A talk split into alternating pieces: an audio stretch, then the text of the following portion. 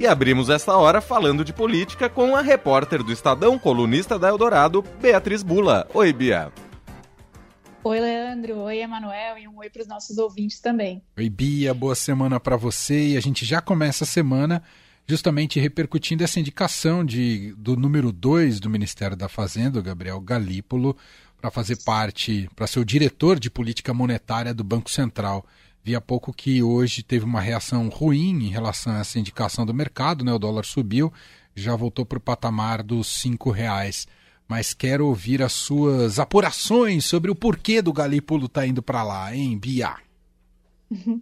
Pois é, Manuel, essa indicação do, do, secretário executivo do Haddad, né, do Galípolo, para o Banco Central, é, na verdade, é apesar dessa repercussão um pouco ruim aí no mercado desse, desse ponto de vista mais imediato, ela é lida é, nos bastidores como um sinal, na verdade, de abertura ao diálogo é, por parte do Ministério da Fazenda e, portanto, do governo Lula com o Banco Central, uma tentativa de construir aí um caminho é, de uma ponte aí de, de diálogo é, com o Roberto Campos Neto, atual presidente do Banco Central. Isso porque disse o Haddad hoje que é, a sugestão de colocar o Galípolo nesse cargo foi justamente do Campos Neto, né? O Galípolo que tem um trânsito muito é, bom, reconhecidamente bom lá em Brasília, com é, diferentes setores da sociedade, da política.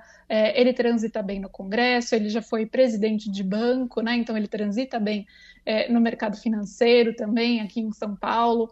É, então ele é uma pessoa que capaz aí de, de dialogar e de tentar construir ali internamente uma percepção é, sobre qual é esse compromisso fiscal, digamos assim, do, do atual governo, claro, porque ele estava ao lado do Haddad na hora de justamente desenhar é, essa nova regra fiscal, esse novo arcabouço fiscal. E justamente é o tema que é colocado pelo BC, né? A preocupação fiscal é colocada é, pelo Banco Central como um dos fatores aí para não reduzir a taxa de juros, algo é, pelo qual o governo vem batalhando, né, para que se reduza a taxa de juros. Então, é, essa repercussão negativa aí do mercado, acho que ela tem mais a ver com uma sensação imediata de que isso represente algum tipo de pressão para é, para redução da queda de juros, com é, pouca análise ou pouca consideração sobre o impacto disso na inflação, né? Mas lembrando, o Galípolo vai ser um voto, né? O Comitê de Política Monetária ele, tem, ele é composto pelos, pelas outras diretorias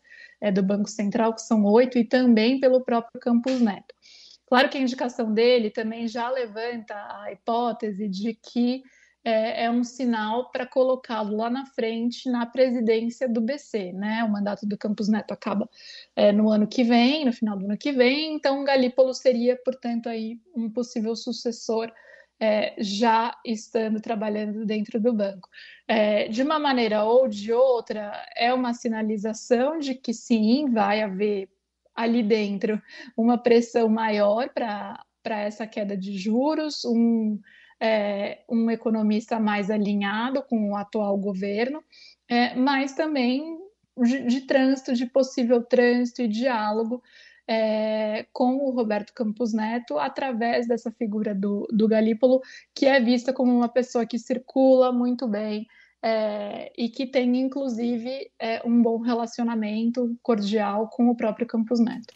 É, em termos de perfil, é um cara que vem do mercado, foi diretor de banco, uh, porém tem uma formação mais que eles chamam mais de heterodoxa, né? Formada na PUC, né? Que assim como a Unicamp é visto como formações acadêmicas numa linha mais desenvolvimentista e não tão ortodoxa e liberal. Talvez isso que incomode um pouco, tá? No governo PT, evidentemente fuge um pouco a composição ali do Copom.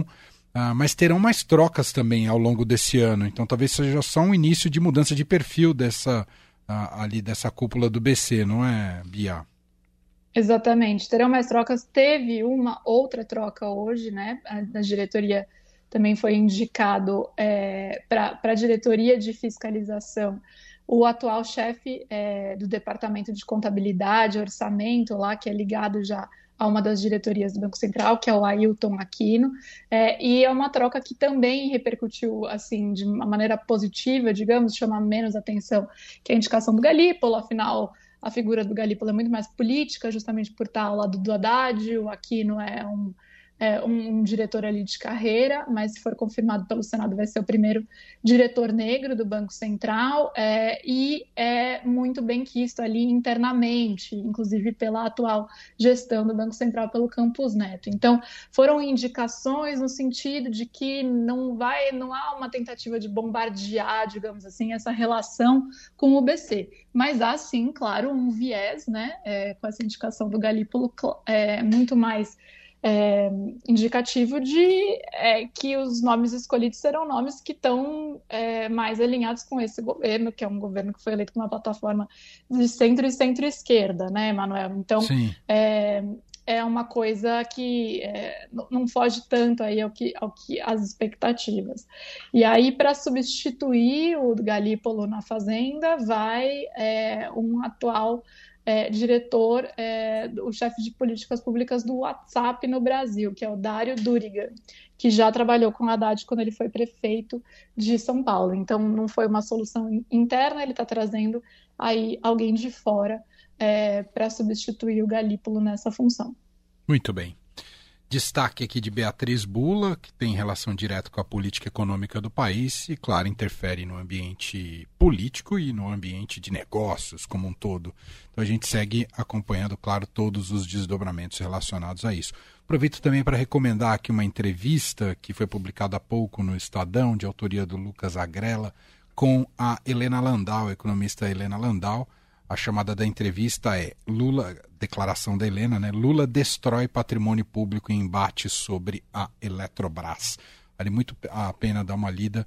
A Helena Landau sempre uh, uh, com opiniões bastante fortes uh, e, e, e, sempre boas de ouvir. Então vale a pena lá ler a entrevista. Bia, fechamos aqui? Fechamos, Emanuel. Acho que por hoje é isso e aí a gente volta na quarta. É isso. Boa semana para você. Um beijo, Bia para todos um nós. Beijo. Outro.